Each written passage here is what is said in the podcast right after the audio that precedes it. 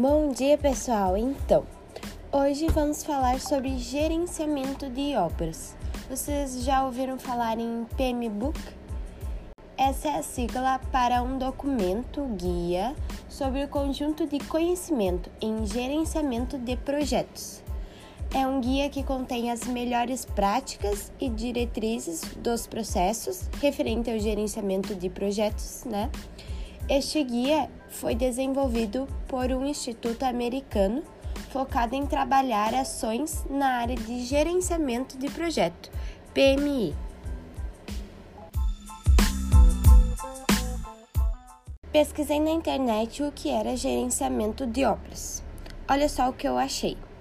Gerenciar uma obra significa administrar simultaneamente o cumprimento do cronograma e a previsão financeira gerindo profissionais com formações e comportamentos diversificados. Caso isso não ocorra, poderá haver inúmeras perdas, tanto no aspecto financeiro quanto no emocional, comprometendo a qualidade e o tempo. Então, gerenciamento não é simplesmente comprar material, dizer o que está faltando, o que precisa ser comprado e sim como administrar uma empresa. Você tem uma equipe, você tem que coordenar ela, dividir atividades, elogiar e criticar pessoas, definir estratégias, gerenciar prazo, se arriscar em investimentos ou procedimentos novos, controlar materiais, folha de pagamento, fornecedores, por si só já é bem complexo, né? Planejar envolve tudo. Depois de todo esse conceito que eu passei para vocês, qual é o sistema ideal para nossa obra então?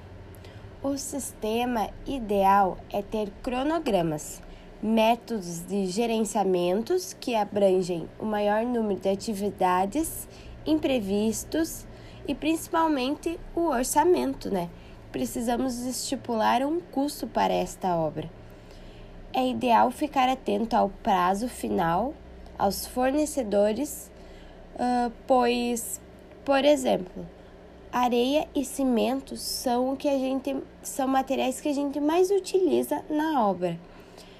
E se o fornecedor demora dois dias para nos entregar esse material, a gente tem que pedir antes de acabar.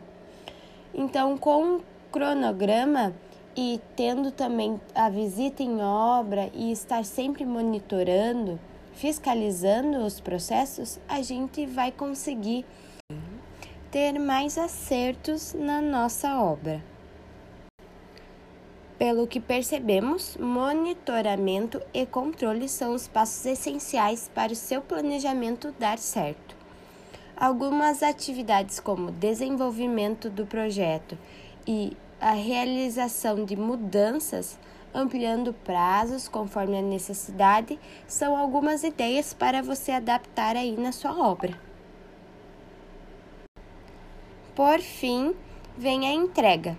Sempre é útil fazer uma avaliação de qualidade do planejamento, de orçamento, controle, mão de obra e de fornecedores. Verificar então se foi se deu tudo certo na obra, se precisa mudar algum fornecedor, se eles estão cumprindo com os acordos. Caso não, é válido procurar outros?